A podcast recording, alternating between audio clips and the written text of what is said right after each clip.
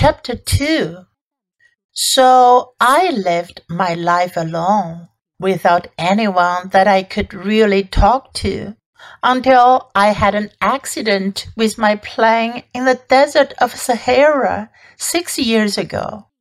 Something was broken in my engine, and as I had with me neither a mechanic nor any passengers, I set myself to attempt the difficult repairs all alone. It was a question of life or death for me. I had scarcely enough drinking water to last a week. The first night, then, I went to sleep on the sand, a thousand miles from any human habitation. I was more isolated than a shipwrecked sailor on a raft in the middle of the ocean. Thus you can imagine my amazement at sunrise when I was awakened by an odd little voice. It said, If you please draw me a sheep. What? Draw me a sheep. I jumped to my feet, completely thunderstruck. I blinked my eyes hard. I looked carefully all around me, and I saw a most extraordinary small person who stood there examining me with great seriousness. Here you may see the best portrait that, later, I was able to make of him but my drawing is certainly very much less charming than its model. That, however, is not my fault. The grown-ups discouraged me in my painter's career when I was six years old, and I never learned to draw anything except boas from the outside and boas from the inside. Now I stared at this sudden apparition with my eyes fairly starting out of my head in astonishment. Remember, I had crashed in the desert a thousand miles from any inhabited region. And yet my little man seemed neither to be straying uncertainly among the sands, nor to be fainting from fatigue or hunger or thirst or fear. Nothing about him gave any suggestion of a child lost in the middle of the desert, a thousand miles from any human habitation.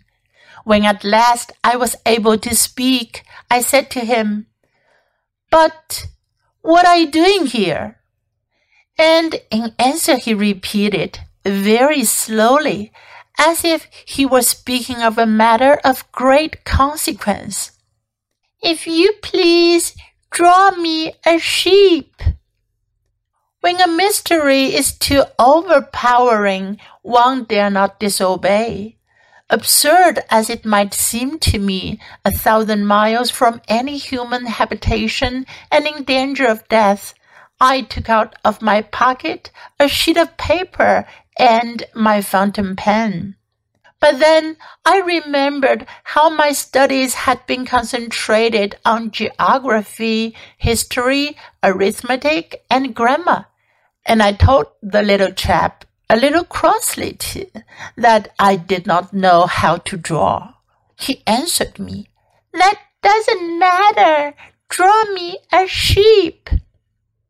But I had never drawn a sheep. So I drew for him one of the two pictures I had drawn so often.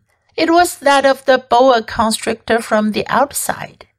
And I was astounded to hear the little fellow greet it with, No, no, no! I do not want an elephant inside a boa constrictor. A boa constrictor is a very dangerous creature and an elephant is very cumbersome. Where I live, everything is very small. What I need is a sheep. Draw me a sheep. So then I made a drawing. He looked at it carefully. Then he said, No, this sheep is already very sickly. Make me another. So I made another drawing. My friend smiled gently and indulgently. You see yourself, he said, that this is not a sheep. This is a ram. It has horns. So then I did my drawing over once more, but it was rejected too, just like the others. This one is too old. I want a sheep that will live a long time. By this time, my patience was exhausted because I was in a hurry to start taking my engine apart. So I tossed off this drawing and I threw out an explanation with it.